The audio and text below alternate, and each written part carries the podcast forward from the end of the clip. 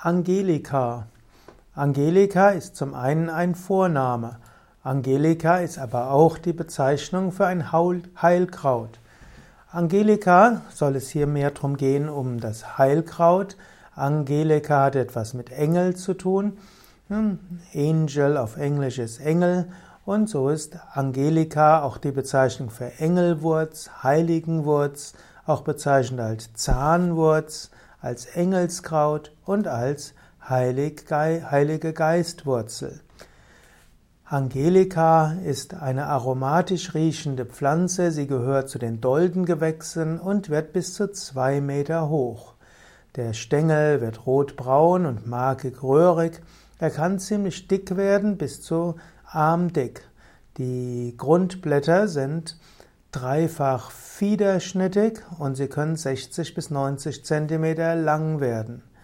Die Frucht ist 5 bis 8 Millimeter lang. Die Blütezeit von Angelika ist von Juli bis August. Wenn man Angelika verwenden will in der Heilkunde, nutzt man typischerweise den Wurzelstock. Diesen kann man sammeln von März bis April. Angelika kann, aus Angelika kann man einen Fluidextrakt gewinnen.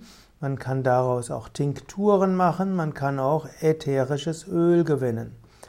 Man verwendet die Angelika in der Pflanzenheilkunde, also in der Phytopharmakologie, als krampflösend, als galletreibend und als blutreinigend. Angelika wirkt magenstärkend und harnfördernd und schweißtreibend. Angelika fördert die Magensaftsekretion. Man kann Angelika verwenden,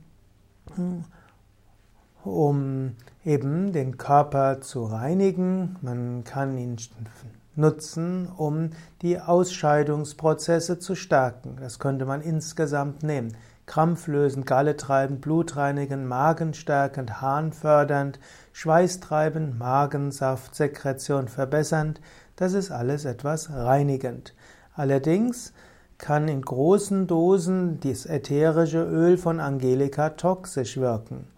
Und so sollte man Angelika äh, nur dann verwenden, wenn man von einem Arzt oder Heilpraktiker genaue Informationen bekommt, wie Angelika eingesetzt wird, in welcher Dosierung und wie lange.